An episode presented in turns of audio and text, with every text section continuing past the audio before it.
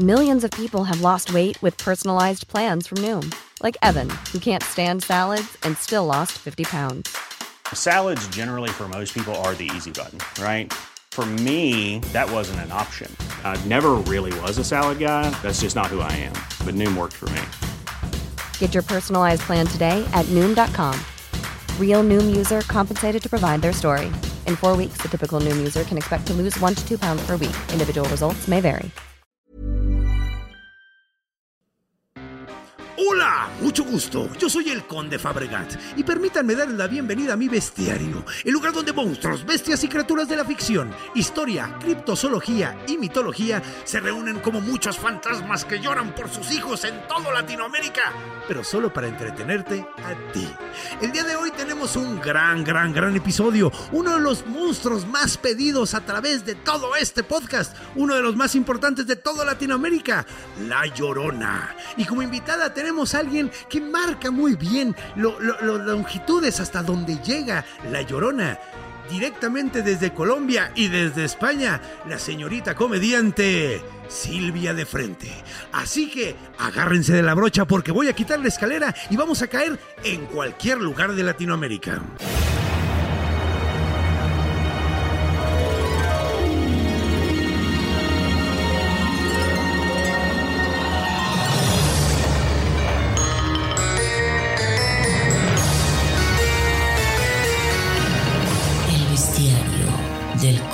Fabregat.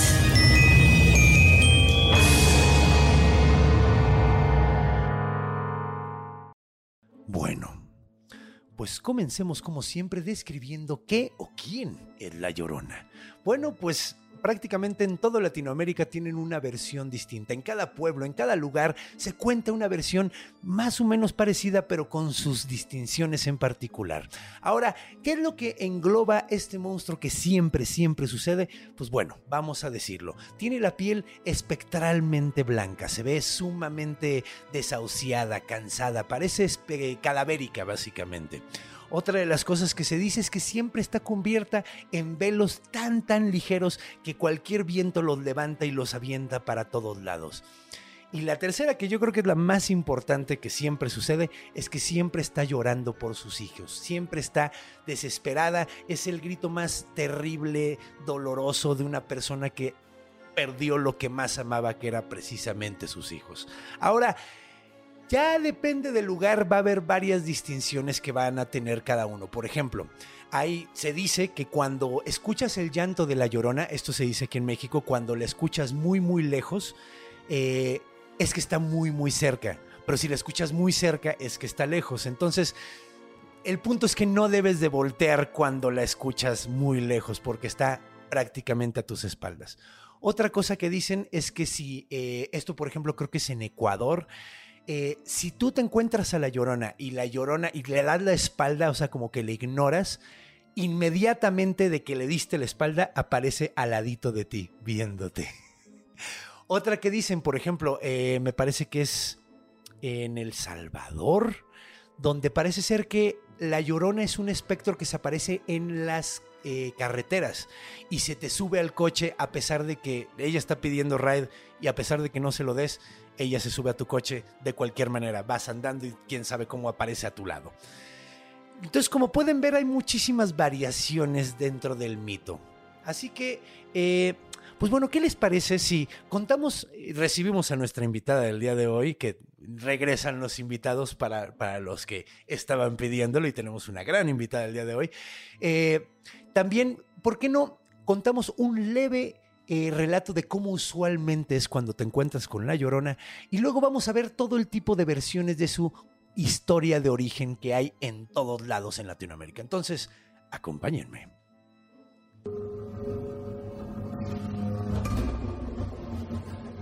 Encuentro. Y bienvenidos de regreso, mis estimados besties, y bienvenida, mi estimada Silvia. ¿Cómo estás? Qué gusto tenerte. Muy aquí. bien, ¿y tú cómo vas? Bien, aquí eh, contento de que vamos a hablar de un monstruo bien importante. Más que monstruo, es como un ser preternatural.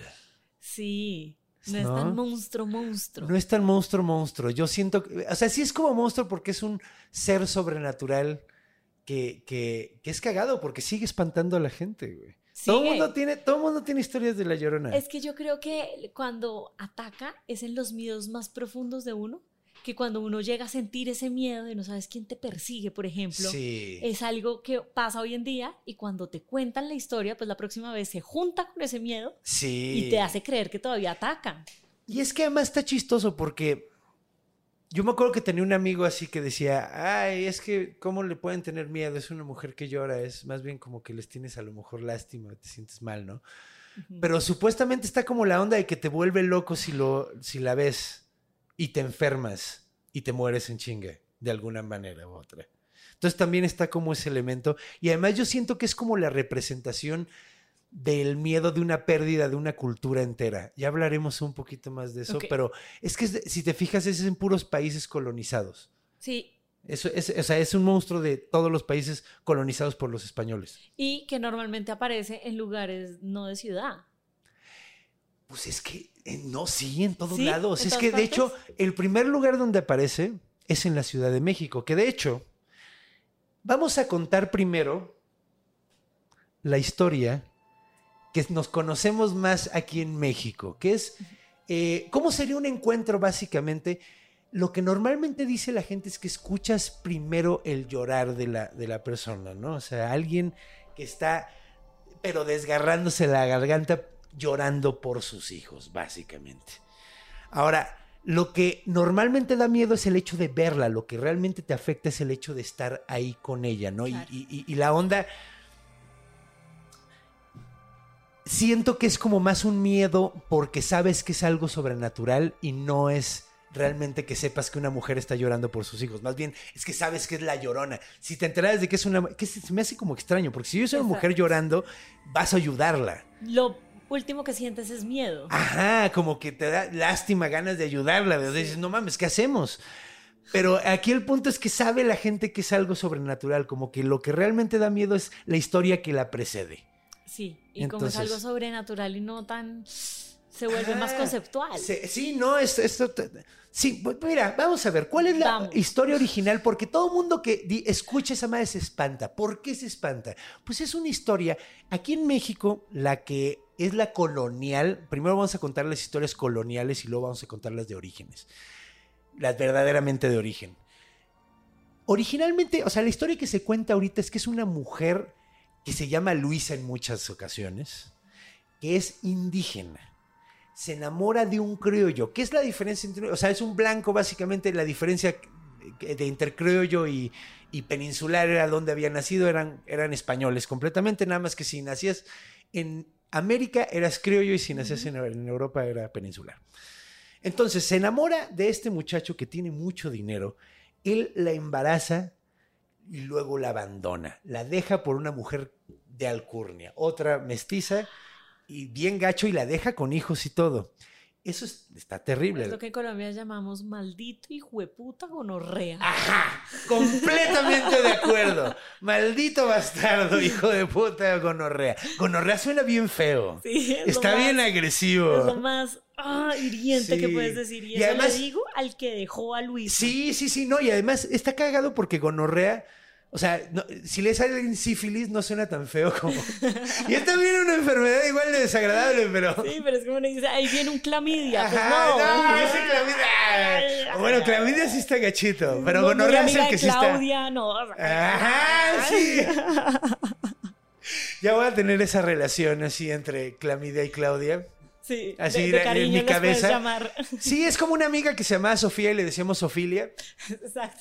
Y ahora no puedo quitarle esa relación, está terrible. Pero bueno, regresemos al terror. Eh, ella, pues está muy culero lo que le hicieron, pero Sí. la forma de reaccionar de Luisa, no, digamos que no es la más chida tampoco. Porque decide apuñalar a sus hijos que tuvo con él como de una forma, bueno, hay varias versiones de por qué lo hizo. Hay algunas versiones donde ella llega a reclamarle, así de, oye, me dejaste con hijos y ya te estás yendo, ¿qué chingados te pasa, cabrón? Sí. Y el güey le dice, no, no, no, si tú la haces de pedo, te quito a los hijos, cabrón. Te arruino la pinche vida y te quito a los hijos. Ella desesperada dice, si no, o sea, no voy a dejar que me quiten a los hijos, prefiero matarlos yo. y los mata. En algunas versiones ahogados y en algunas otras apuñalados. Qué mal. Está súper Es malvibroso. súper mal porque es como, ah, mis hijos puede que tengan mucho dinero, los voy a matar. Ah, sí, no, no, pero. Pero es que quién sabe, no creo que los hubiera tratado bien, güey. Sí, no, no. Yo creo que los hubiera tenido ahí de mano de obra Sí, barata. Una en- en la- cenicienta con las hermanas Sí, güey. malvadas. Sí, yo creo que no les hubiera ido nada bien. O sea, la neta. O sea, güey, si el güey estaba dispuesto a quitárselos nada más para arruinarle la vida para que no estuviera hablando, no, no, no creo que fuera muy buena persona. verdad. O sea, y ya habíamos quedado que era un gonorrea. Era es un gonorrea y no, no. Sí, Sí, lo- definitivamente. Y de hecho tenemos hasta nombre no, del gonorrea. a ver. Eh, eh, él, eh, te digo que ella muchas veces se llama Luisa y quien dicen que es es Don Nuño de Montes Claros. ¿Ok? Don, Don Nuño. don, Sí, Nuño. De ahí viene. Núñez. Es el Ah, hijo de Nuño. Nuño. Ajá, de ahí viene Núñez, de hecho. ¿Montes? de- Montes Claros, que yo los veo bastante turbios. Yo creo que se debió haber llamado Nuño Montes Turbios. Porque la neta, eso, comportarse así no es de gente clara, la neta, o sea, de, de- de claridad. Sí, no, no, No, no, no, es, es- sí, Montes, no, Montes Claros. Turbios. Pero es Montes se llama Claros. Montes Claros, sí. ¿Será por la piel clara? No, yo creo que era porque no había árboles en esos montes. Claro, sí. Entonces podías ver claramente. Yo pensé que cuando decías esa explicación la gente te decía, claro, sí. Claro, claro, sí, claro. Tan claro como los montes claros Claro, que están ahí, sí, que no sí, tienen claro. árboles y los puedo ver Claro, claramente. Amigo de Claudia y de A ver, Clavidia. claro. Y decir Sofía y Sofilia. Claro, cómo no. Pues bueno, entonces, eh, la cosa es que cuando se enteran de que ella mata a sus hijas, a sus hijos, eh, en algunas versiones la queman viva, como bruja, y en otras versiones la cuelgan. Y se convierte en el fantasma de la llorona. ¿no? Y esa es como la versión más conocida en México, que es muy chistoso porque si buscas en internet, encuentras versiones donde supuestamente pasó cuando ya era el Distrito Federal, güey. Y era una familia popis de las domas, güey. Entonces es muy cagado porque se repite mucho esta historia. Sin embargo, no es la primera historia de, La Llorona. Pero antes de irnos a la primera historia de La Llorona, vámonos para enfrente. Porque La Llorona se expande por toda la Nueva España y llega hasta Sudamérica. eh, que digo, parte de la Nueva España era Sudamérica también. Eh, y empieza a tener un chingo de versiones completamente distintas. Eh, por ejemplo, en Guatemala la mujer se llama María y es una mujer criolla que se enamora de un güey de nivel bajo. Ok. Tiene los hijos, se arrepiente mucho porque todo mundo, o sea, se embaraza de él, todo mundo la, la desdeña y mata a los niños. Pero no, la historia cambia bastante. Ajá, cambia bastante, cambia bastante. Eh, otra versión, por ejemplo, eh, en, en- en Nicaragua, esta, esta, ah, bueno, no, a ver, espérate, es que había una que me gustó un chingo, la de Costa Rica. La de Costa Rica es una indígena sumamente hermosa que es hija de un rey huetar, que los huetar son un- un- uno de los las pueblos que viven por allá, y se enamora de un conquistador. Ahora, el rey se entera de que está saliendo con el conquistador, se embaraza la mujer y el rey mata al, al hijo. Lo avienta y lo avienta desde la punta de una, de una, eh, ¿cómo se llama? De una cascada. Mierda. Y ella se queda eternamente buscando al niño, deja de comer y de repente pues se muere, pero sigue el espíritu buscando al niño siempre en el río. Si te fijas, muchos tienen que ver con agua, todas estas ondas. ¿Y esa cómo se llama? Ella. Ella no- tiene nombre, nada más dicen que es una princesa Ya. Huetar. O sea, como que no tiene nombre tal cual. O bueno, al menos en lo que yo encontré, a lo mejor sí lo tiene, pero, pero yo no lo encontré. Eh, en Colombia, en Colombia está muy chistoso. Vámonos a tu tierra. Vámonos. En Colombia, corrígeme si me equivoco, pero la leyenda que yo escuché es que ella deja al bebé al lado del río y el río se lo lleva y ella como que está en la pendeja y se lo lleva y pues lo pierde. Realmente ella no mata al niño, sino realmente fue un descuido completamente y se queda el espíritu buscando completamente, o sea, por la eternidad buscando al niño. En algunas versiones trae al niño ya ahogado en los brazos y sigue llorando por él. Sí, lo que yo he escuchado, yo he escuchado, em, es que sí hay un man, sí hay un gonorreíta por ahí. Ok. Sí hay un gonorreíta por ahí. Y sí escuché lo de que ella deja el bebé en el río, el río se lo lleva, todo eso sí. Ajá. Sí, eso sí. Pero no me sé la historia bien. Ok. No me la historia bien. Pero, pero sí he oído cuando, cuando nos hemos ido a los llanos orientales a acampar y la misma gente que está ahí te cuenta como las leyendas y la cosa, sí había oído que tiene un gonorreíta por ahí, como que le fue infiel o algo así. Ok. O la que- abandonó o algo así. O algo así. Creo que le, le- Sí, sí, porque fue por usualmente es otra, una o- madre soltera, el Sí. personaje de La Llorona. Y, y lo del bebé, lo que lo deja en el río, se lo lleva, todo esto. Ajá. Eh, y me acuerdo de que había un gonorreíta porque uno de los que nos está contando la historia, que es alguien de los llanos, que es como en la parte oriental, eh, él dice, no, no, no, no, no, yo no le voy a ser infiel a mi esposa, porque usted sabe, la llorona. Como que se le aparece al que le fue infiel. Ajá, órale, eso está, eso es- sí, de hecho, vamos a hablar un poquito más a futuro de esto en, en la parte de, se- de- de orígenes, pero es que es un monstruo muy moral, Sí. es un monstruo sumamente moral y desde ahorita, o sea, y, de, y, de- y en muchos puntos de vista, de hecho, vamos a tener bastante carnita de qué platicar de eso. Pero a ver, vamos a ver un- algunas más. En Puerto Rico me, me- me- me confundí, de, de hecho dije creo que era El Salvador, en Puerto Rico es donde es el fantasma de la curva, que se mezcla con la onda del fantasma de la, de la avenida, o sea, que está en la carretera pidiendo raid y se sube a tu carro y, y- y así, o sea, si le da raid, que agarra y te dice, yo me morí por ahí. Y dices, ¿qué? Y ya desapareció, cosas así, ¿no? Ya. Se mezcla con esa, con esa, con esa leyenda también. Ok, ok. Eh, Muy actual. muy actual, completamente actual. O sea, pues ya es de coches y la Sí, fregada, exacto, ¿no? exacto. Eh, en Venezuela es una mujer eh, que se enamora de un soldado y la abandona y ella como no sabe cómo, cómo criarlo y como se empieza a desesperar porque el niño no deja de llorar, lo mata con sus propias manos y luego después se arrepiente y se pone a llorar por lo que hizo. O sea, si te fijas, todas las historias tienen como algunas cosas en común. Hijos, Hijos, eh, agua, agua, matarlo ella. matarlo ella o alguien más, o sea, que O sus alguien actos de alguna sí. manera, porque pues digo, el de Colombia y el de Costa Rica, pues es el papá y, Sí, y- sí. y una- un accidente, ¿no? Así que es... Pero muerte de los hijos. Muerte del hijo, sí, sí, sí, como que siempre es una pérdida Y terrible. muchas veces esta mezcla de mestizaje de rico, pobre o blanco. Sí, sí, sí, que de hecho eso es súper, súper clave también para una de las cosas de las moralejas que querían que diera esta historia. Mm. Pero, pues mira, todavía tenemos mucho de qué hablar. Eh, ¿Qué te parece si nos vamos a orígenes y empezamos a ver el verdadero origen de esta, de esta, de esta... de- y, y la primera vez que se apareció, porque ahorita todas las que contamos, o sea, porque es chistoso, porque ahorita hasta en El Paso, Texas se está presentando, o sea, Wow. Está muy chistoso porque de hecho yo, yo, yo crecí por allá algunos años y me dio muchísima risa que ya en Estados Unidos ya se volvió también como un icono de la de la nacionalidad, de la cultura, o sea, es como mu- muy, muy, curioso. Pero bueno, acompáñenos a Orígenes.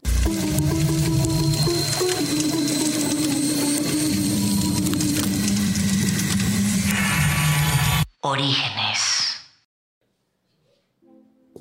Y bienvenidos de regreso aquí donde estamos hablando de La Llorona. Hola. la Pues llorona bueno. Silvia de frente. La llorona Silvia de frente. Sí, que mira, trajimos una persona risueña para un eh, programa de La Llorona, que me parece muy apropiado. Sí, porque van de la mano un poco. Sí, La Llorona, de hecho no queremos que esto sea un, un episodio triste, pesar de que pues, técnicamente lo es, ¿no? O sea, porque Sí, es una historia bien dramática. Bien triste. No importa por dónde la veas, es una historia muy dramática. Pero, pues, ¿por qué no vemos probablemente una de las más dramáticas? Que no habla sobre la pérdida de una persona o dos personas, habla de la pérdida de una cultura entera. Ok. Ya que la primera aparición que tenemos de eh, La Llorona está eh, en los textos de Fray Bernardino de Sa- Sagún. Y de hecho llega a nosotros, bueno, va a llegar a nosotros hoy por, por la visión de los vencidos de Miguel León Portilla, que es, que es un buen libro, ¿verdad? Eh, esas son las fuentes de, de esto que voy a contar que está muy interesante porque resulta que que cuando eh, por ahí del año 1500 la ciudad de Tenochtitlan cae en 1521, eh, por del año 1500 empezaron a llegar varios presagios que le avisaron a los sacerdotes mexicas que iba a haber un, eh, que iba a caer su, su civilización entera. Ahora, están todos registrados, algunos están muy locochones y uno de ellos es La Llorona. Ok. Entonces, ¿qué te parece si empezamos a ver los presagios? Ok. ¿no? Vemos cuáles son los presagios y cuando lleguemos al de La Llorona lo platicamos más a fondo y luego regresamos a él. Porque no fue el, desgraciadamente no fue el octavo. Hubiera estado de huevos que pudiéramos, Ah. hubiera estado de huevos que pudiéramos cerrar con ella, pero... el broche de oro. Ajá, pero así no, va- no es como funciona la historia, desgraciadamente. El primer presagio eh, no es algo que llame tanto la atención, es un cometa que en el cielo. ¿Ok? Ok. Vieron un cometa y les llamó bastante la atención. Como bien sabemos, los mexicas, varios de los pueblos mesoamericanos, tenían muy buena relación con la, eh, con la astronomía. Sí. Eh, observaban mucho los, los astros celestes y la chingada y les llamó muchísimo la atención ese cometa que, que empezó a pasar. Ellos lo vieron como una espiga de fuego, como si el cielo tuviera un, un- un- una herida y estuviera sangrando directamente Ok, de como ahí. una cortadita que alguien hizo en el planeta de... En el, en el, en el firmamento. Sí, sí, sí, en, en- en el examen de ciencias de un Ajá. niño de 13 años en otra dimensión. Ándale. Básicamente. y dijeron, no, esto no está bien. No. Esto no está bien, esto no está chido. El segundo presagio está más como más, más grave. Fue el incendio en el templo de Huitzilopochtli. Huitzilopochtli era, eh, significa que ustedes como que les llama la atención la capacidad que tenemos los mexicanos de decir esas cosas, ¿verdad? Es que, es que Huichilipochtli les faltan vocales. Yo ya No, les dije. les ¿Cómo? No, estoy completamente en desacuerdo contigo, porque Witsi, Witsi son H-U-I-T-Z-I. Pero, y, pero, pero, y, y tres de las seis. objeción, entre una T y una Z tiene que haber una vocal. No, porque suena bien padre, es como. tss. Me- Nunca- además, los mexicanos lo hacemos mucho. Si sale algo mal y le hacemos. tss. Ah, no. Entonces es muy mexicano, no puedes quitarnos eso. Tenochtitlan. Tenochtitlan suena hermoso. Tenochtitlan. Suena bonito. Pero bueno, Huitzilopochtli significa el colibrí a la izquierda. Y era el dios de la guerra. Que es muy chistoso, ¿no? Que, que el dios de la guerra fuera un colibrí. Pero- y, era- y un pueblo tan guerrero como los mexicas, porque tenían dominados a todo mundo en Mesoamérica, excepto a los purépechas y los tlaxcaltecas. Pero bueno, el punto es que eh, se quemó el templo de Huitzilopochtli, que era, era el dios más importante de los mexicas, que habla mucho de una cultura que su dios más importante es el de la guerra. O sea, habla mucho de cómo se movían y cómo... Creemos que estamos mal de violencia ahora, pues. no, sí, sí, de hecho es que los, los mexicas eran buenos para eso. Eran Sí. buenos para. Eh, pero bueno, se quemó el templo. Y eh, el templo estaba en medio de la ciudad. Y esto eh, fue como muy extraño porque se cuenta en las narraciones que le echaban agua. Y, y en lugar de apagarse las brasas, se prendían más. Entonces, o sea, fue un, fue un fuego que se sacaron muchísimo de onda. Luego, el tercer presagio, cayó un rayo silencioso, que eso está súper extraño, cayó un rayo que no hizo, no hizo ruido. No O sea, pero cayó en medio del templo de Xiuhtecutli. Xiuhtecutli es el señor del fuego, Ok. es el dios del fuego. Entonces cayó en medio del templo así un pinche rayote, así ¡cras! Pero nadie lo escuchó. Nada más empezaron a ver, eh, o sea, vieron el flashazo y, y el templo se fue a la mierda completamente. Sí. Eso está bien extraño. Eso está muy extraño. Pero el cuarto presagio estuvo todavía más extraño. Cayó una lluvia de fuego. Sí, no, es que claro que está oyendo esta historia Es que, y se está es que- acordando. es que cuando presentamos a La Llorona empezó a llover. Eh, cuando presentamos a la llorona Cuando empezó a acabamos llover. de hablar de que un rayo no sonó, ¿será Cayó ese el sonido del rayo que no sonó hace tanto tiempo Ajá. tantas lunas? ¿Será ese No, que y está además, llegando? y además estuvo bien. ¡No! ¡No! ¡Nos está ¡El dios atacando! de la guerra! ¡Nos está atacando Tlaloc! No les faltan vocales, no les faltan vocales. Perdón, No, ¿ves? insultarlos. ¿Ves? Te dije que no, que no. Voy a llamar que a no mis hijos. juzgaras a los- Tlic, a los- tlic, tlic, tlic. De hecho, había un, había un que se llamaba Axayacatl, que suena un poquito como lo que trataste de decir. Axayacatl. Pero bueno, Axayacatl. no sé, después de este ataque de Tlaloc, Pero sí estuvo bien loco, ¿no? los que no vieron, los que no vieron, eh, los que están en podcast, sí, déjalo, déjalo. No, claramente Los que nos están atacaron en podcast nos Ajá. atacaron, los que no están, est- están escuchando nada más, no vieron, hasta las lámparas salieron volando. Teníamos que hablar de, de- de esto.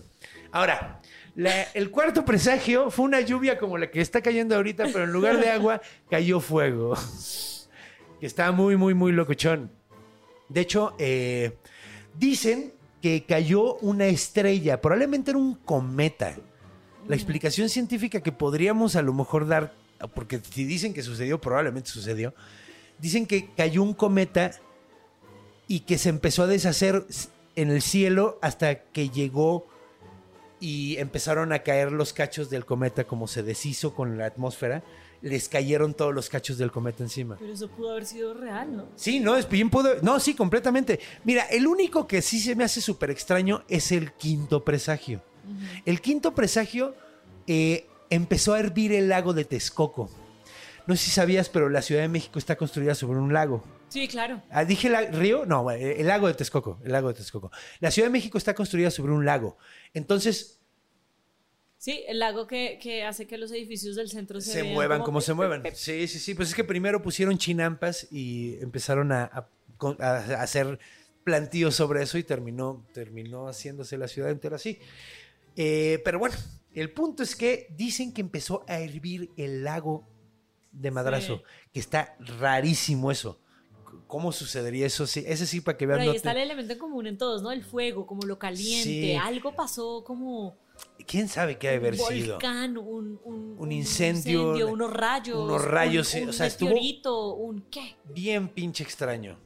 Bien pinche extraño, sí porque... tiene que ver con eso. Dicen que muchos de los güeyes que andaban pescando en el lago murieron hervidos, así. O sea, sí, sí afectó a muchas, a mucha gente. O sea, sí se, se estuvo los así. comieron los pescados. Se los comieron los pescados. No, pues los pescados también estaban hervidos. Hervidos. Lo primero que sirvió fueron los pescados y los, los, los, los eh, más iguales. Qué horror.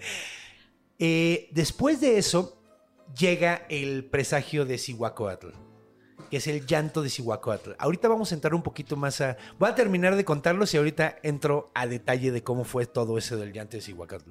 El séptimo es el ave de los espejos que andaban unos pescadores que encontraron un. En lugar de un pescado, encontraron un pájaro que tenía como un espejo en la cabeza. Ok. Eh, que mira, los, los mexicas no tenían espejos porque no tenían eh, metalurgia. Entonces tenían espejos con, con obsidiana. Entonces, quién sabe qué haber sido exactamente lo que tenía en la cabeza el, pájaro. Pero se lo, les llamó tanto la atención el pájaro que se lo llevaron al Tlatoani, al rey. Y lo vio Moctezuma y Moctezuma II lo ve, empieza a ver adentro del espejo y vio a los españoles montados en sus caballos. Ok. Entonces, ese fue el séptimo presagio. Como una especie de sí, lectura profética. Básicamente, o sea, le mandaron así la, la- el Pero flashazo este de la no imagen. tiene nada que ver con calor, con No, no, no. con fuego. Mira que es por otro Que es como curioso porque el, lo- estos, eh, uno de los dioses más importantes, el dios de la oscuridad, se llama Tezcatlipoca.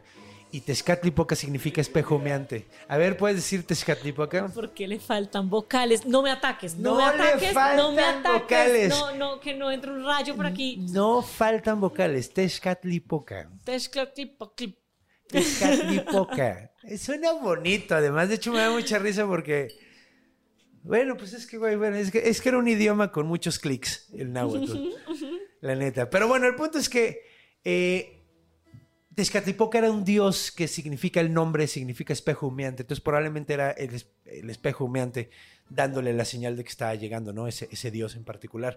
Y el octavo y el último de los presagios es la aparición de criaturas deformes. Empezaron a aparecer eh, animales con dos cabezas, con cuatro, o sea, personas con cuatro manos, con tres ojos, o sea, cosas rarísimas. Y se los llevaban al Tatuani y decían que en cuanto los veía el Tatuani, desaparecían. Así. Entonces, ese también está bien loco. Sí, está bien loco. Está bien locotrópico. Pero vamos a regresarnos al sexto presagio, porque es el, ese es el que nos compete y no quería dejarnos Son a siete. medias. Son ocho. Son ocho. Son ocho. Nos vamos a volver al seis. Vamos a regresar al 6. Y luego el 8. No, el 8, el 8 son las criaturas deformes. Ah, el el ocho 7 es es la- el espejo, Vale. el, el pájaro espejo. Devolvámonos al Ok, 6. entonces nos regresamos al 6. El 6 es el llanto de Cihuacóatl. Cuentan que de repente en la noche en el lago de Texcoco, el lago de Texcoco, pues, era el, el lago de aquí de la Ciudad de México, de repente empezaron a escuchar varios eh, llantos súper fuertes viniendo desde directamente el lago. De repente salió una mujer completamente vestida de blanco que tenía el pelo peinado de cierta manera que parecía que tenía dos cuernitos en la frente. Ok. ¿Ok? Los sacerdotes se sacaron muchísimo de onda porque lo que estaba gritando la mujer era, ay mis hijos, ¿a dónde me los voy a llevar? Ay mis hijos, ¿qué va a ser de ustedes? Ay mis hijos no saben la que los espera. Los sacerdotes luego, luego pensaron que se trataba de eh, Cihuacóatl. Cihuacóatl era la diosa de los nacimientos y de la muerte. No de la muerte, o sea, no del hecho de, de- o sea, de la muerte en general, eso era Mictlantecutli.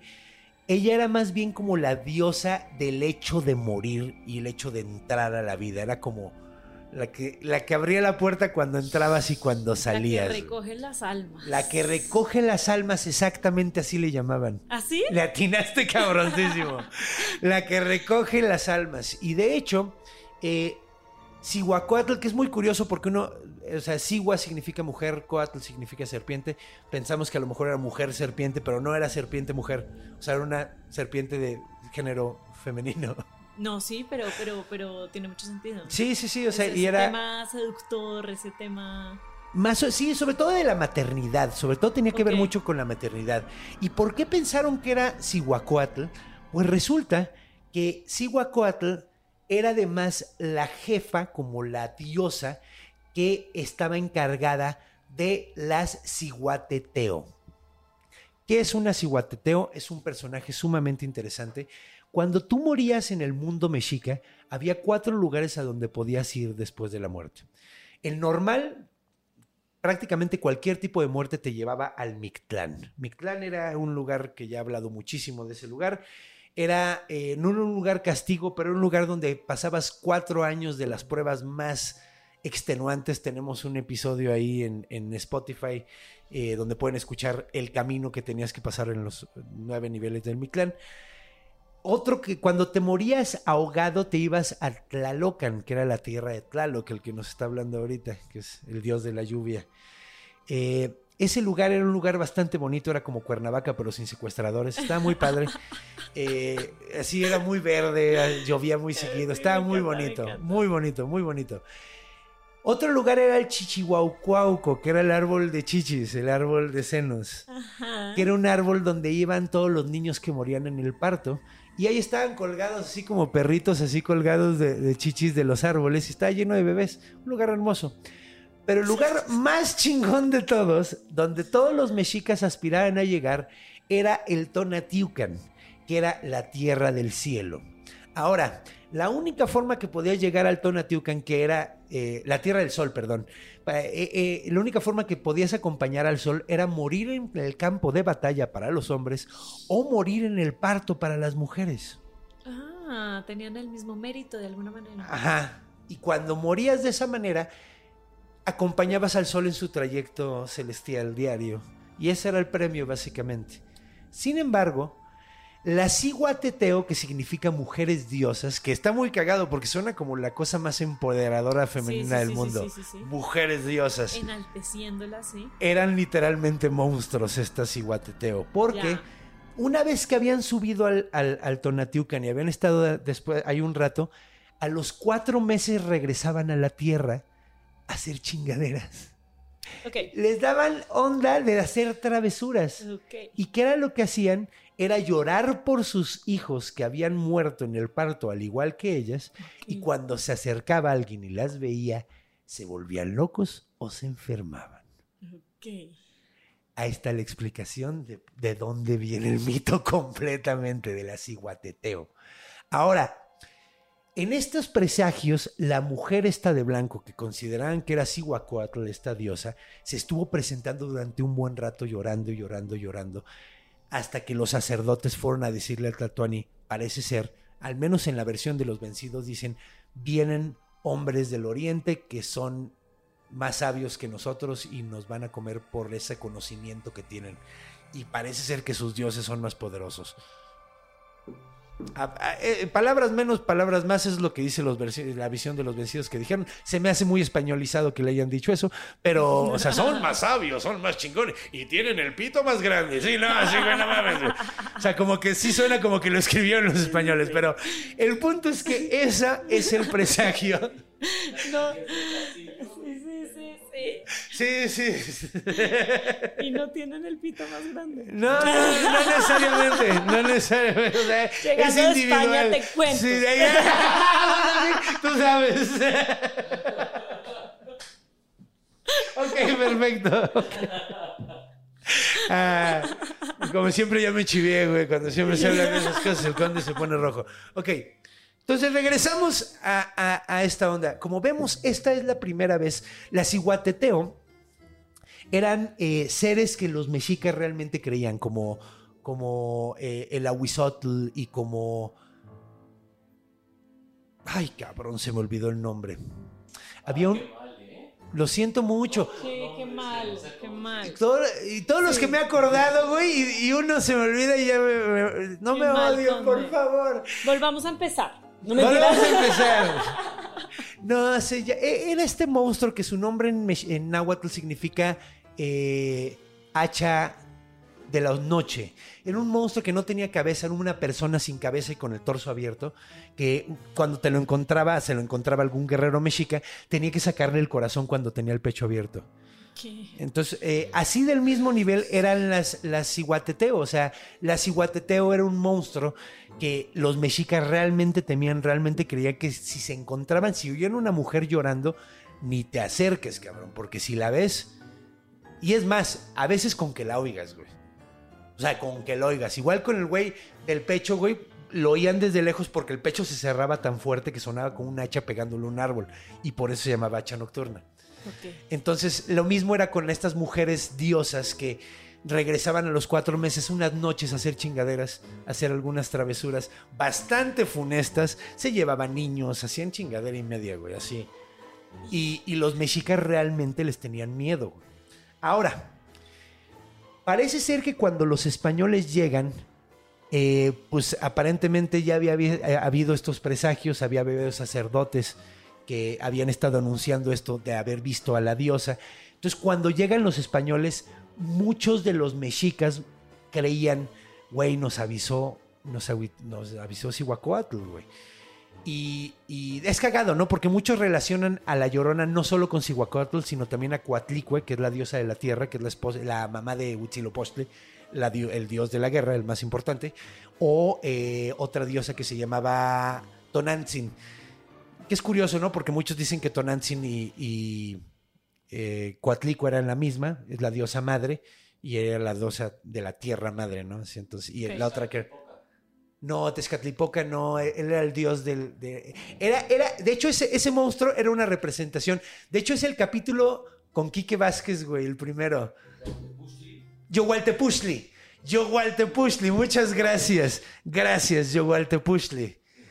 ¿Cómo se me pudo haber olvidado eso? ¿Cómo se te pudo haber olvidado? ¿Cómo? Oye, güey, me dedico, me dedico sin que sí. Oye, pero me dedico a esto, no se me debía de olvidar a mí, la neta. a mí no se me debía de olvidar. O sea, si yo, si yo todo el tiempo estoy neceando con que deberíamos estar más apegados a nuestra, a nuestras raíces y a nuestra cultura, y a mí se me olvida, no, a mí, a mí Era muy sencillo, no se cogías vale. la T, la L, la P y la X, las metías en Scribble y ahí te aparecía No, eventualmente es que el mira, el- la magia, la magia de, de- de aprenderte estas cosas es saber cuál es Yogualtepuchtli, cuál es Huitzilopochtli y cuál es eh, Tezcatlipoca y cuál es Quetzalcoatl y cuál es Xipetotl y todo. Esa es la magia. Quisiera poner ese fragmento en 2X para que suene. y para que sepas quién es y luego y luego y nunca lo confundas con. Nunca lo confundas con, con- sí, con Quetzalcoatl. Pero te estoy entendiendo, te estoy entendiendo dónde viene uno. Eso es lo importante. quién es amante del otro y papá y mamá del otro. Ahora, los mexicas empiezan mucho con la onda de que, ay, es que nos advirtió esta diosa. Eh, entonces, la leyenda se mantuvo durante un buen rato de que antes de que llegaran estos culeros a darnos en la madre, nos llegó a avisar eh. Entonces se mantenía mucho, y de hecho Hiring for your small business? If you're not looking for professionals on LinkedIn, you're looking in the wrong place. That's like looking for your car keys in a fish tank. LinkedIn helps you hire professionals you can't find anywhere else, even those who aren't actively searching for a new job but might be open to the perfect role. In a given month, over 70% of LinkedIn users don't even visit other leading job sites. So start looking in the right place. With LinkedIn, you can hire professionals like a professional. Post your free job on linkedin.com/people slash people today. hecho, cuentan que siguió llorando después de la conquista. Cayó Tenochtitlan y todavía seguían escuchando a la Cihuatl llorando. Y aquí en la colonia es cuando pasa algo muy curioso, porque fue en pleno siglo XVI, en el mismo siglo donde tumbaron a la ciudad, cambiaron la historia. Y llegó esta historia que conocemos de que contamos al principio de una eh, indígena que se enamora de un criollo, tienen el hijo, eh, él abandona, ella mata a los, a los niños ahogados o, o- o- o- o sea, de alguna manera, pero eh, termina llorando por sus hijos. Ahora, en realidad no estaba llorando por sus hijos, estaba llorando por toda su cultura, por toda su raza, Claro. que estaba, estaba a punto de fallecer. Y digo, se iba a convertir en algo nuevo, porque ahorita ya los mexicanos no somos mexicas, ya somos mexicanos, ya tenemos una mezcla. Los mexicanos ya no somos Mexicas, mexicas. está Y- llorando, es que está ¡Oh! llorando, está llorando el cielo porque ya no lo somos. Te está advirtiendo con Pero, pero somos, no me está advirtiendo, yo creo que sabe lo que es la tragedia, o sea, y sabe cómo funciona esto. Está bien, se está uniendo a yo esto. soy alguien que, que, que me gusta investigar, que no dejar que se muera esa cultura. Yo estoy tratando de revivirla contándola en forma de chismecito. Pero me encanta, no sabes lo que he aprendido hoy. Oye, gracias. Es verdad, totalmente. Me encanta cuando el invitado dice eso. Sí, increíble. Me hace muy feliz. Cuéntame más. Pues bueno, cambian esta leyenda y se convierte en una leyenda mitológica religiosa de cómo nuestra diosa vino a avisarnos de la catástrofe que venía, se convierte en una historia completamente de moraleja. ¿Qué moralejas? Pues hay un chingo. Desde la primera de, de que te la contaban para que no te salieras y te la fueras a encontrar, para mantener a los niños a raya básicamente como un coco. Sí, con coco. Pero yo creo que la, en la, la más colonial de todas estas, hay, hay una muy colonial y muy, hay, una, hay una muy machista. Sí. La colonial es no, era una forma de decirle a los pueblos originarios no te andes mezclando con nosotros porque te va a salir mal. Sí. Ma- mantente en tu nivel. Sí. O sea, es sumamente colonialista, sumamente racista. Esa es como la primera que puedes sacar directamente. O sea, y se ve directamente la, la leyenda ahí de ve cómo le fue a esta por andarse metiendo con uno de ellos. Y, y también puede ser también del otro lado, así de, güey, no te andes metiendo con estos güeyes porque son los mierdas. Sí, te van a dejar. Te van a dejar y te van a abandonar y no te va a ir bien. Entonces también puede ir como de los dos lados, ¿no? O sea, y luego está la muy machista de, de, de por una mujer abandonada toma una medida sumamente desesperada y terrible y es castigada por la eternidad, ¿no? O sea, es, es como, ¿qué castigo le tocó a este hijo de la chingada que le abandonó? Absolutamente nada, pero la mujer termina vagando, Y le agrego algo ahí. agrégale, Machi, como el sentido machista de la cosa. ajá, La moraleja de alguna manera, para lo que lo estoy contando, es como para que si llega una mujer llorando, ay, no le pongas eso atención. también, es- eso está terrible, ah, eso a mí no también se me hace así como... Porque su sufrimiento es maligno o mágico. A mí se me hace súper raro. Sí. Sí, Sí. güey. A mí se me hace muy, muy, muy extraño eso. Ignórala, que se le pasa. Ajá. Invalida Eso completamente está súper rudo. el sentimiento de una mujer. Otra que, que, yo eh, vi una vi una grabación Ahí dijo el nombre me de un trabucleé ahí. Ah, vi una grabación en Querétaro en el centro de Querétaro, creo que es de, de Querétaro, donde está una mujer gritando de la manera más desgarradora y terrorífica que puedas escuchar. Y dice que es un video de La Llorona. Y luego lo primero que pensé fue, güey, era una mujer, era una persona real que estaba desbaratándosele la vida, güey. Exacto. Exacto. O sea, eso no era un fantasma, eso suena bastante real y puede ser una persona, una mujer con, con un problema psicológico, a punto de psiquiátrico, morir o punto de morir, o, o porque, porque son, o sea, eran unos alaridos espantosos y O además un video un larguísimo. secuestro o una O un cosa. secuestro o algo así. Entonces es como, está rudo, o sea, está, Está rudo. rudo. o sea, se me hace como, como bastante contraproducente el hecho de que se haya hecho ese mito, güey. Pero hay como otra perspectiva, ¿no? Como otra moraleja no tan machista, Ajá. me atrevo a decir. Venga. Y es, no le pintes los cuernos a tu esposa. Porque no ella te va a De estar hecho, persiguiendo toda la vida, sino algo que está en tu cabeza no te va a dejar en paz con esa idea. Sí, sí.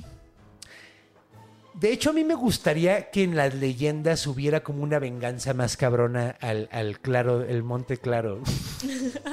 Algo no al monte, no real, al de los montes turbios. La neta, hubiera, hubiera como que hubiera. Pero sí, es como. Es chistoso porque parte de las acepciones es que la llorona se la encuentran mucho cuando andan en la calle de noche.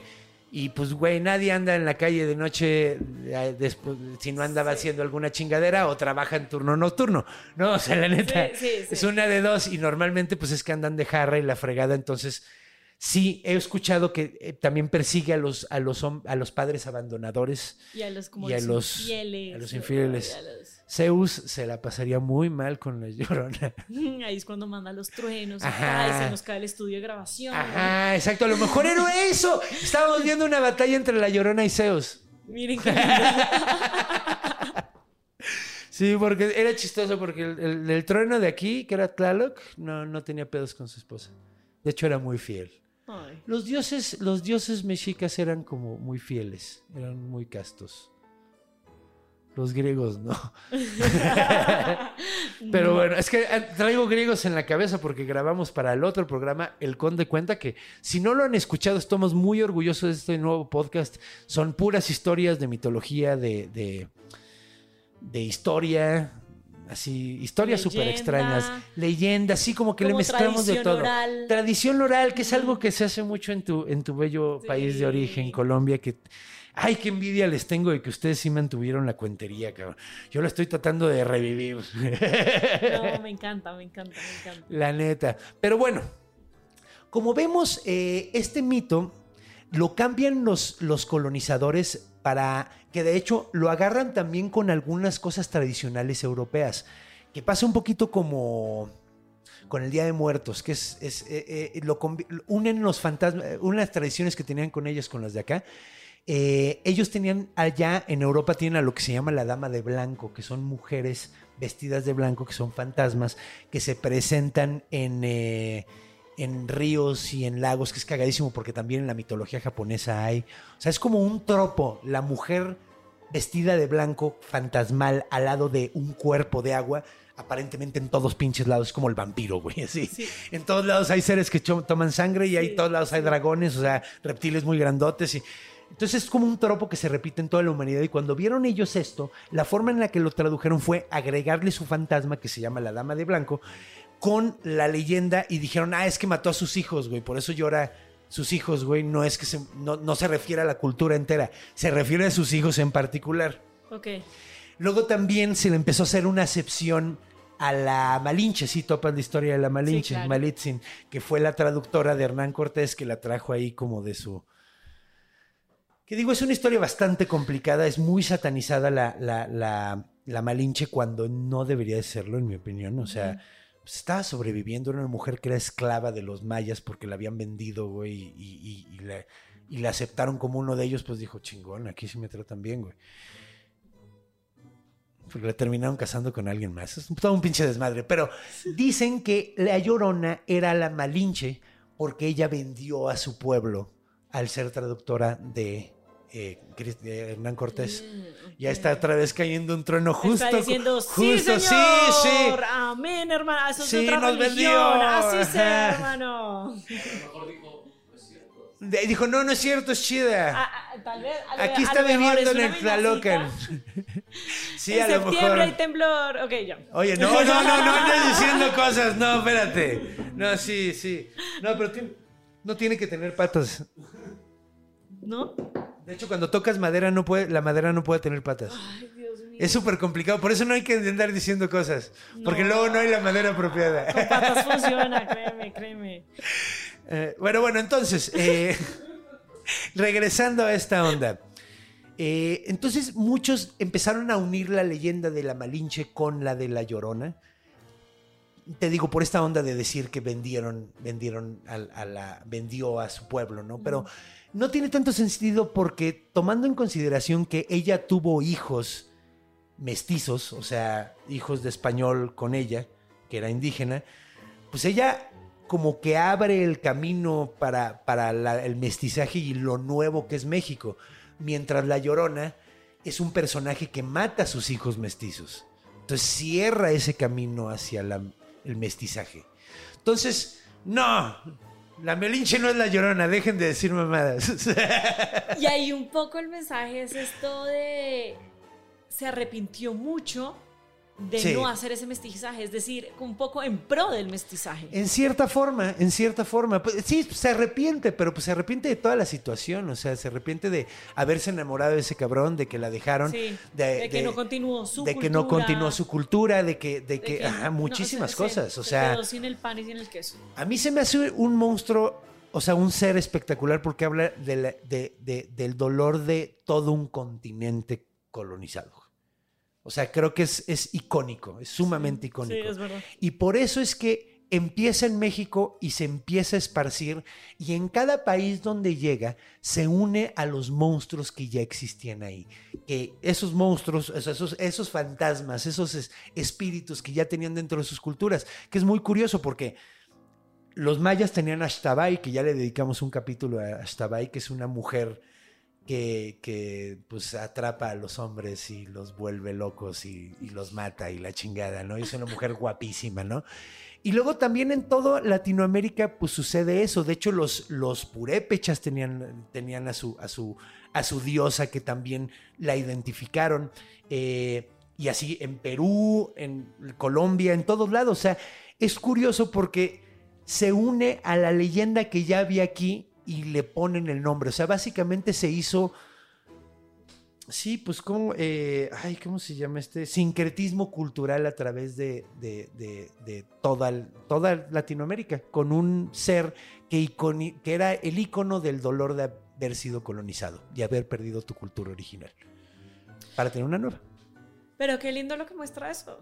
Un continente en dolor que se une Ujú. en la creación de historias para transmitirlo. Nada más bonito que eso, la Sí. verdad. Y de hecho es algo que está muy curioso que lo que mencionamos hace, de, de hace rato del paso, los, el- la comunidad chicana, la comunidad mexicana-americana, la, la comunidad latinoamericana está en Estados Unidos, utiliza ahora la llorona como un ícono de, un, de, de- de- un- de unión, así tanto como la Catrina o, o- o el charro negro, se volvieron cosas así de las que siguen estando orgullosas a pesar de que otra vez ya perdieron la cultura mexicana y ahora tienen una cultura nueva que es la mexicana americana que no son igual a nosotros, o sea, ahorita Sí. hicieron pedazos a los morritos porque decían que comían solo puro chicken. Pues güey, es que tienen otra cultura, güey, crecieron en otro lado, son mexicanos americanos, no son mexicanos, no es lo mismo. Tienen parte de nuestra cultura, tienen parte de los gringos y sí son como son nuestros hermanos culturales, ¿no? Porque porque toman mucho lo nuestro, pero ya no es la misma cultura. Y es otro sincretismo, güey. Y, y es qué bonito que se mantengan agarrados, al menos, pues ya no les gustan los tacos y el picante, pero al menos aparentemente la llorona sigue siendo muy importante. y está padre, o sea, de hecho yo crecí también un poquito con esa cultura mexicana americana porque estuve ahí en El Paso. Está padre. Un saludo a las leyendas legendarias que son de allá. Sí, increíble, increíble. Sí, uno mucho. Une Une, mucho. mucho. une mucho. Las historias nos unen. Las historias es- nos unen y pues el dolor. Pero qué lindo también el no saber qué hacer con el dolor y decidir volverlo historia. Un cuento. Sí. O bueno, Eh, es- una eso es- o- de hecho, creo que yo siempre he sentido que el arte es como el sistema digestivo del ser humano, emocional, sistema digestivo emocional y cultural. Cuando hay una gran tragedia, si te fijas, se crea muy buen arte. Muy buen arte. O sea, Estados Unidos, las mejores épocas que tuvieron de crear el grunge, crear el jazz, venían de momentos de guerra bien culeros. O sea, de, de- de- o sea, fue la del Golfo Pérsico, fue la Gran Depresión cuando fue el jazz, güey. O sea, de los momentos de dolor y la Segunda Guerra Mundial también, digo. ¿no? Sí, pero ahí salieron toda clase de arte. Sí, se crearon Desde cosas maravillosas. novelas hasta películas, hasta comedia. Hasta comedia, sí, Hasta- de hecho, sobre todo comedia. La comedia cosas. se me hace el más efectivo de todos, porque ya poder reírte de tu dolor significa que al menos ya lo tienes la mitad superado. Sí.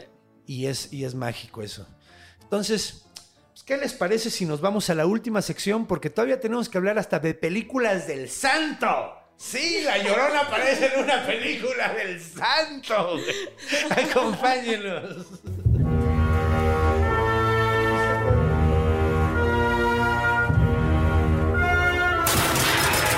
En la cultura. Bienvenidos a la elegancia. Mm, sección del programa. Ajá, una llorona con un martini. ¿Por qué no? Viviendo en Nueva York. Es una comedia romántica. Mira, es curioso porque esto se parece mucho, esta música se parece mucho a la de Juan García Esquivel, que es un músico muy famoso, bueno, no muy famoso. Bueno, era famoso, pero en Estados Unidos. Aquí nada más escribió, nunca, ¿tú, tú alguna vez viste Odisea Burbujas? No, ¿No? No. Pero sabías cuál era. no, Nada. nada. Se acabó la sección. Acabó muchas la gracias. sección, muchas Silvia gracias. no conoce Odisea Burbujas. Estaba padrísimo, era un sapo, un ratón, una lagartija y una abeja Ajá. que viajaban en el tiempo y veían eventos importantes. Interactuaban con los con las grandes figuras de la historia. Interesantes. Esta- y además su enemigo era un, un indigente que se parecía a Rob Zombie, que se llamaba Ecoloco. Pero, pero ahí sí ya Era un gran programa, güey. Era un gran programa, güey. Odisea Burbujas. Odisea Burbujas. Y la música era de Juan García Esquivel. Al menos es lo que cuenta la leyenda. Pero bueno, él era muy elegante y era mexicano y era muy famoso allá en, en Estados Unidos. eh, igual que La Llorona. Ok. ¿Qué conexión más extraña? Pero me divirtió hacerla. Ahora, ¿dónde encontramos a Una La conexión Llorona? muy lejos. Muy lejana, muy lejana. Los dos son mexicanos y los quieren los mexicanoamericanos. bueno, la Llorona la quiere todo el mundo. La, la Llorona es, es, es, eh, es chida. Eh, bueno, ¿en dónde aparece la Llorona? Obviamente en muchísimos medios mexicanos, en muchísimos medios audiovisuales de todas las pinches épocas. De hecho, sale en el cine. La primera película de terror mexicana es de La Llorona, es de 1933 y se llama La Llorona. Eh, pero no es la única película. De hecho, hubo un chorro, sacaron eh, un western que se llama El Grito de la Muerte, que es de vaqueros, pero de terror. y, y sale La Llorona. de hecho, se me antoja verla. O sea, la neta, nada, leí la descripción y dije... Y, y Es se me antoja ver los efectos especiales de la primera, Sí, en claro. 1933. 33. De hecho, dice, dice aquí que tiene como ciertas influencias de impresionismo, de expresionismo, perdón, como expresionismo alemán, entonces se ha de ver cool, ha de estar padre. A mí me gustan esas películas de esa época, aunque siempre me duermo. Me Es gusta en cinco cuotas. Sí, exactamente. Es que es difícil. Yo, yo tengo déficit de atención. y Tú es coges una película y la vuelves Ajá. serie, hijo de puta. Eres una serie. No, de hecho, de hecho es cagado porque, o sea, luego me puedo echar cinco, pero si, si está muy lenta y el cine antiguo es muy lento Y era largo. y era largo y además hablaban, era... Y luego después salía el texto, güey.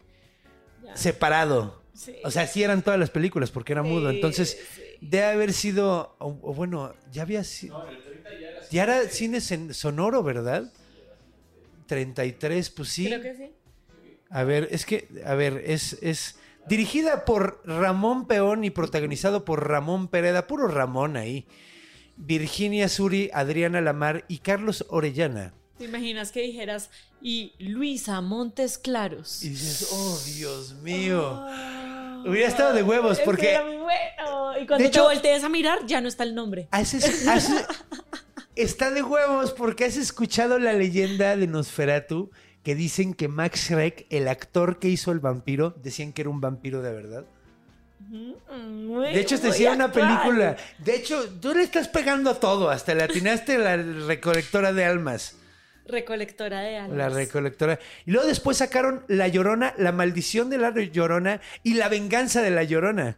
En el- o sea, en la época de las sexicomedias mexicanas, que entonces han de, estas han de haber estado bien malas, pero bien divertidas. Ok, ok. Y una de las más notables es eh, en 1974. Ah, pues La Venganza de la Llorona. Donde es la llorona contra el santo y un comediante que se llamaba José Ángel Mantequilla Nápoles. Ajá. que neta, esa no la he visto, pero tengo muchas ganas de verla.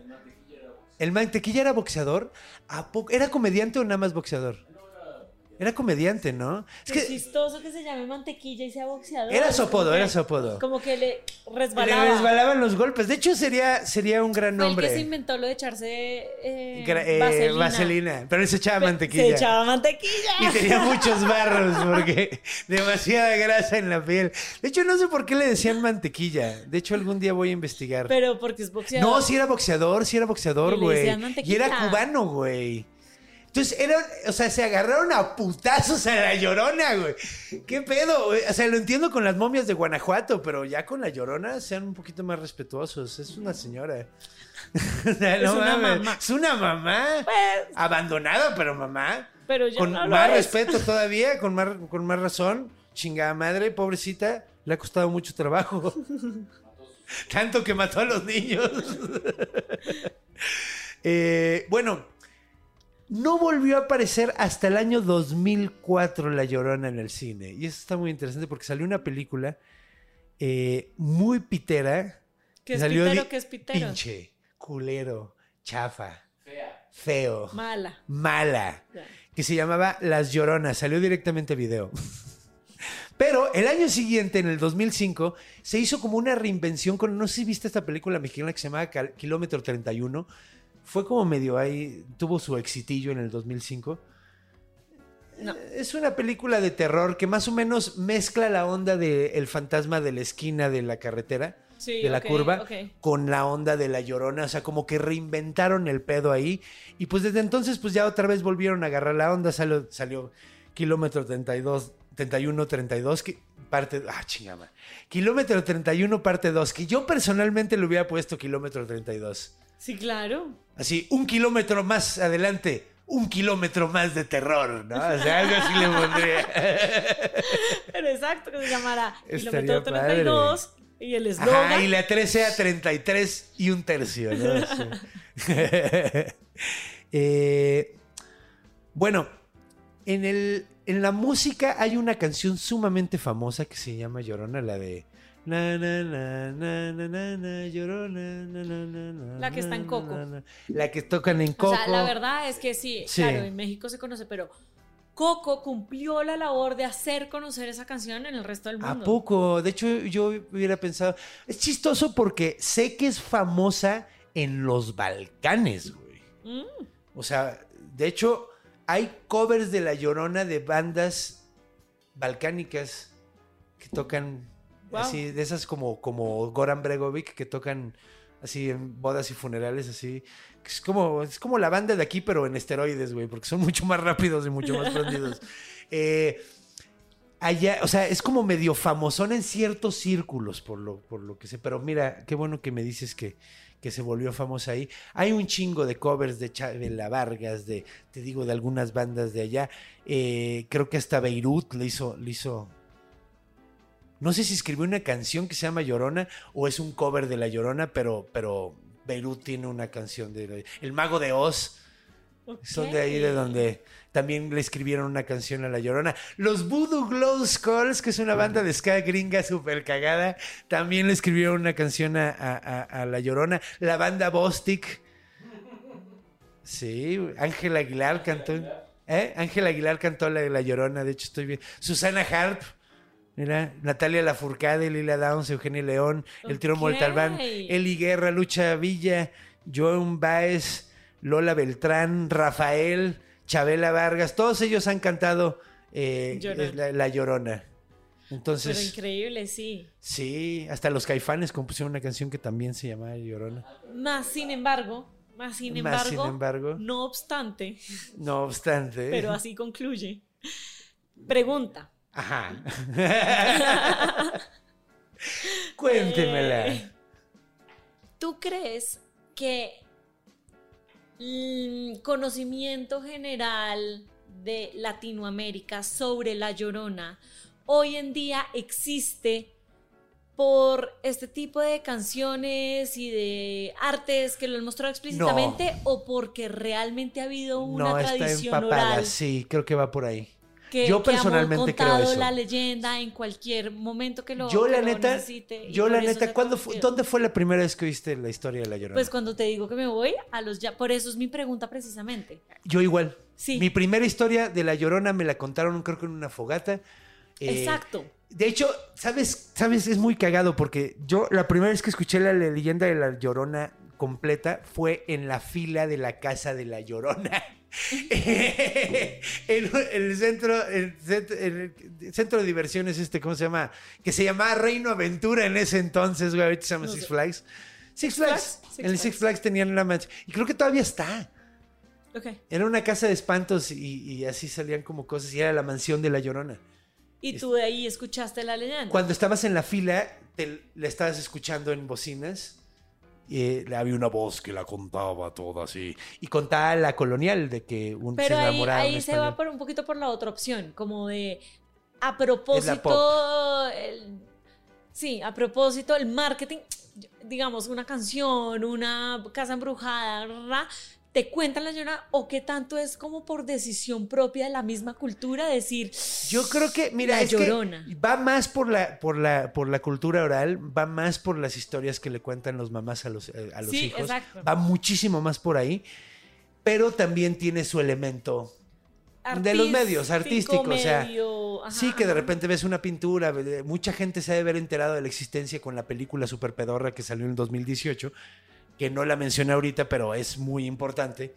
Eh, ¿Sabes cuál es, no? de terror. De terror, de Sí, de las terror. de Blumhouse, creo que es de Blumhouse, de los que hacen estas de El Conjuro y estas. De hecho, creo que es parte de la, del pedo del Conjuro.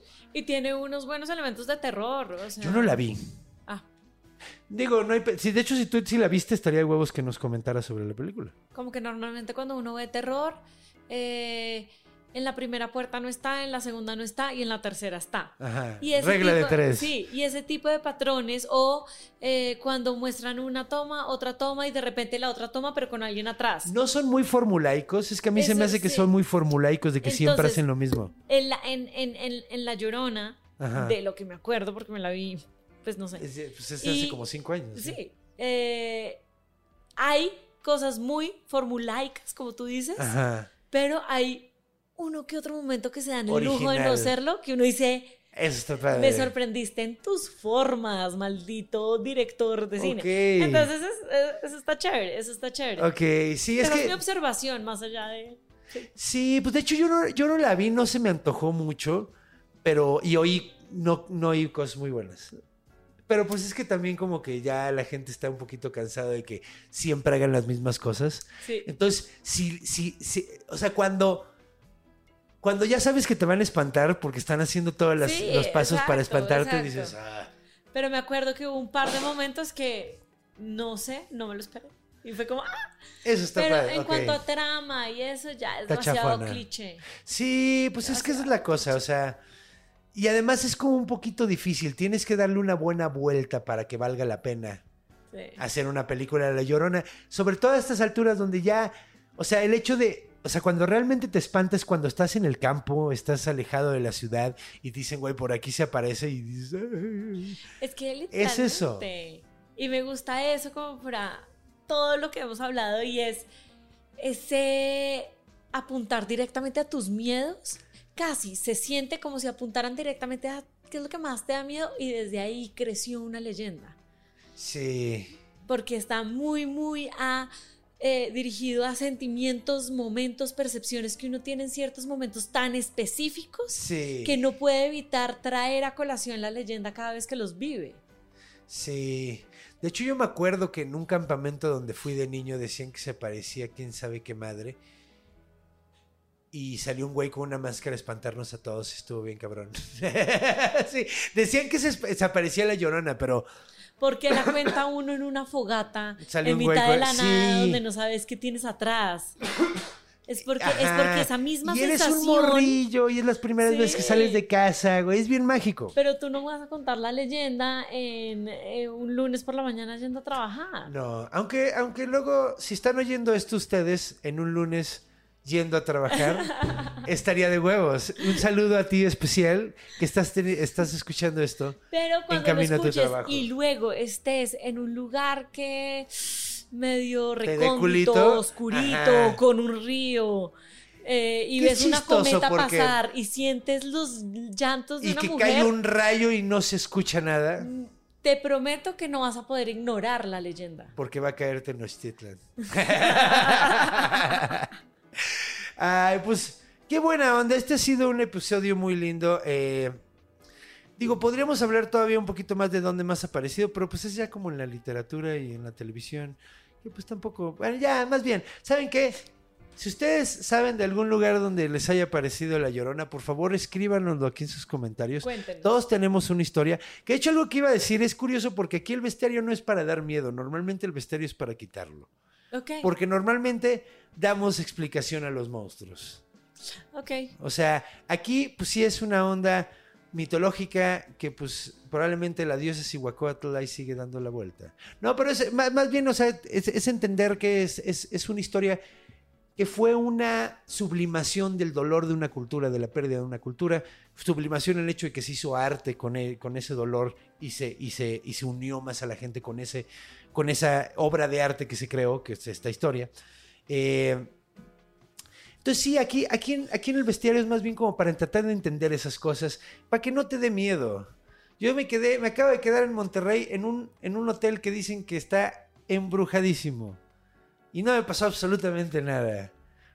Porque los monstruos están en nuestra imaginación. Ah. Pero bueno, ya para cerrar, mi querida Silvia de frente, ¿quieres decirnos tus redes sociales? ¿Dónde pueden encontrarte? Bueno, qui- quiero decir cosas. Di cosas, por favor. Número uno, Conde. Me encanta la forma en la que cuentas y como que siento en ti como cierto propósito de mantener vivo todo ese, ese, eh, sí, antepasado mexicano de real que se sienta y que se recuerde lo que ya no existe, pero como con justicia. Y eso me encanta porque la manera en la que lo transmites lo hace tan entretenido. O sea, me, me- me- me tenían aquí como... em, Estás chiveando. ¡Viva México! Ay, muchas me- gracias. Me, me gusta mucho eso. Por otro lado, estoy aquí en México, llegué a España. em, tengo mi show en el 139 en Condesa. El 2 de septiembre. Y compartimos fecha de show. Vamos a estar el mismo día, que de hecho vamos a hacer un, un equipo así como de los gemelos mágicos, ¿te acuerdas así de... de, de- Sí, sí, sí, de sí, la- sí, que que, el- sí, que el chavo siempre se convertía en algo de agua y la chica se convertía en algún animal súper cool y yo decía, ah, el chavo estaba bien culero. Pero bueno, vamos a hacer un poder de gemelos mágicos y vamos a dar una promoción, ¿no? Entonces, Ajá.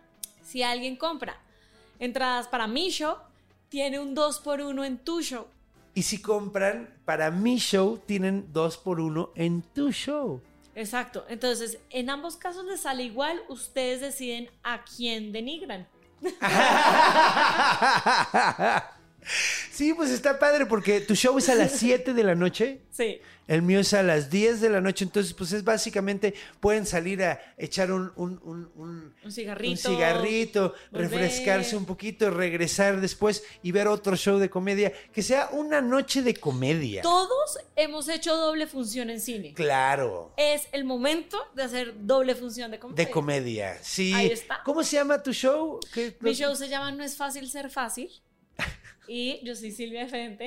Y me encuentran. Qué buen nombre de show, la neta. Sí, gracias. Y me, y me encuentran en Instagram como Silvia de Frente. Silvia de frente en Insta. Yo te, te acabo de seguir ayer así cuando, cuando me enteré que ibas a venir y dije, ay, voy a investigar qué hace. y qué gusto conocerte, en serio, tienes una energía bien bonita, me caes a todo dar. Est- estás padrísima. Me caes súper chido. Pues Eh, gracias. Y muchas gracias por venir, en serio. Entonces, sígala, no tienes YouTube, na- nada Sí. más por YouTube. ¿dónde? Silvia de Frente también. Silvia de frente en todos lados. Sí, en todas partes. Así como Conde Fabregat, yo, así en todos lados. Es, la- lo mejor que puedes hacer, ponerle a todas las redes Sí, igual. todo lo mismo. Uno todo Twitter. Silvia Sí. de Frente 01. No. No, no, no, ya, no, no. Ya. Uno solo para todos, hay que ser prácticos. Igual Entonces, que las ¿En contraseñas. qué redes estás? No, güey, eso sí no, güey. Ahí sí te atoran. No, pero a ver, estás en, en qué? En, en Twitter, que no le vamos a decir ex. Quiero que Elon sepas, Musk. quiero que sepas que venía para México, venía desde Bogotá. Y el avión, Aerobús, eh, delatando aquí al aerolíneo. Ajá. No, quiero una- que me demanden, pero viva Aerobús. No, mentira, ya, ya. Eh, no, nos dejó en el avión apagado durante seis horas. Imagínate tú, en un avión apagado seis horas, los bebés lloraban, las viejitas se les bajaba el azúcar. Un mexicano al lado se me voltea y me dice, si esto estuviera lleno de mexicanos estaríamos echando porras. Y yo decía, ¿dónde estoy? ¿Qué está pasando en esta emergencia? Y eh, seis horas. Entonces yo dije, voy a tomar mi gran poder de influencia que tengo en Twitter para sacarnos de este avión. Y entonces puse en Twitter, estoy atrapada en un avión en Bogotá. Ay, ay, y me ay. pusieron, ¿verdad? Y, y me republicaron seis personas. Oh, no. Luego eso no es suficiente. No fue Que suficiente. yo les pedí el favor, no me dirán ya. Les escribiste a cada uno de por favor. A lo mejor si empezamos la bolita de nieve ya después se hace grande. A mi favor. Respondió Aerobús. Ah, bueno, sí, eso está chido. ¿Y sí lo sacaron? Pero no gracias a mí, o sea, Ok. ya, no, no. Pero lo importante es que ya estás fuera. Sí, sí, sí, pues después de las seis horas ahí. parqueados, duramos cuatro horas de vuelo para llegar a México. O sea, me demoré más de Bogotá a México que de Madrid a México. Órale. Sí, No mames, está súper rudo. sí, estuvo rudo. Está súper rudo. Porque aquí son como ocho horas de vuelo a Madrid, ¿no? ¿Nueve? ¿Diez? Sí. Sí, ¿no? Más o menos. Yo nada más fui una vez y, fueron, y me fui dormido todo el camino porque mi fila iba vacía. Ay, qué bendición. Estuvo súper chido. Soy un hombre con mucha suerte. Lo- Y... Los dioses. eh, Ajá, el hecho de contar sus historias me quieren.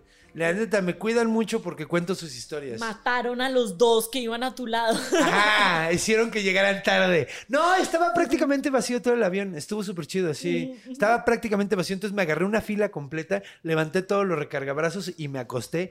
Y prácticamente todo el vuelo fui dormidísimo. Bendecido por los dioses.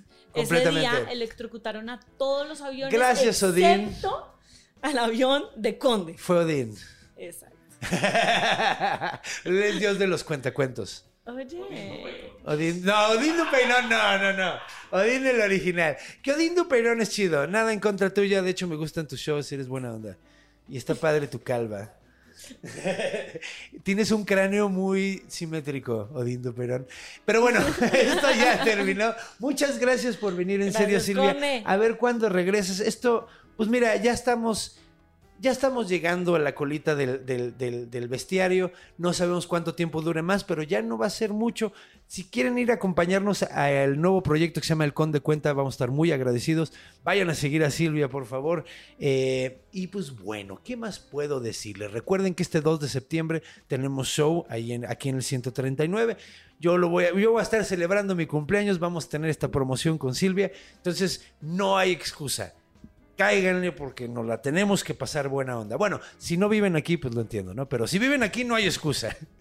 Y bueno, pues, ¿qué más puedo decirles? Voy a estar dando shows. eh, próximamente voy a estar el 7 en Tlaxcala en el vivo. eh, en mis. En mi Instagram pueden encontrar. También voy a ir a Veracruz, Jalapa, eh, Querétaro y. eh, voy pronto a Tijuana y Mexicali. Entonces, estén atentos a mi Instagram, estoy anunciando todos los shows. El origen de todo, el único show de mitología y comedia de todo el mundo. Y pues bueno, hemos terminado. Muchas gracias por estar aquí. Saben ustedes que los amonstro mucho. Y eh, pues tengo que decirles algo muy importante. Cuando vayan a dormir, cuando vayan a cruzar la calle, vean a los dos lados. Cuando vayan a dormir, vean abajo de la cama. Cuando vayan a hacer pipí en la noche, muevan la cortina de la regadera. Porque los monstruos están en todos lados. Porque están en nuestra imaginación. Nos vemos la próxima semana. Los a monstruo.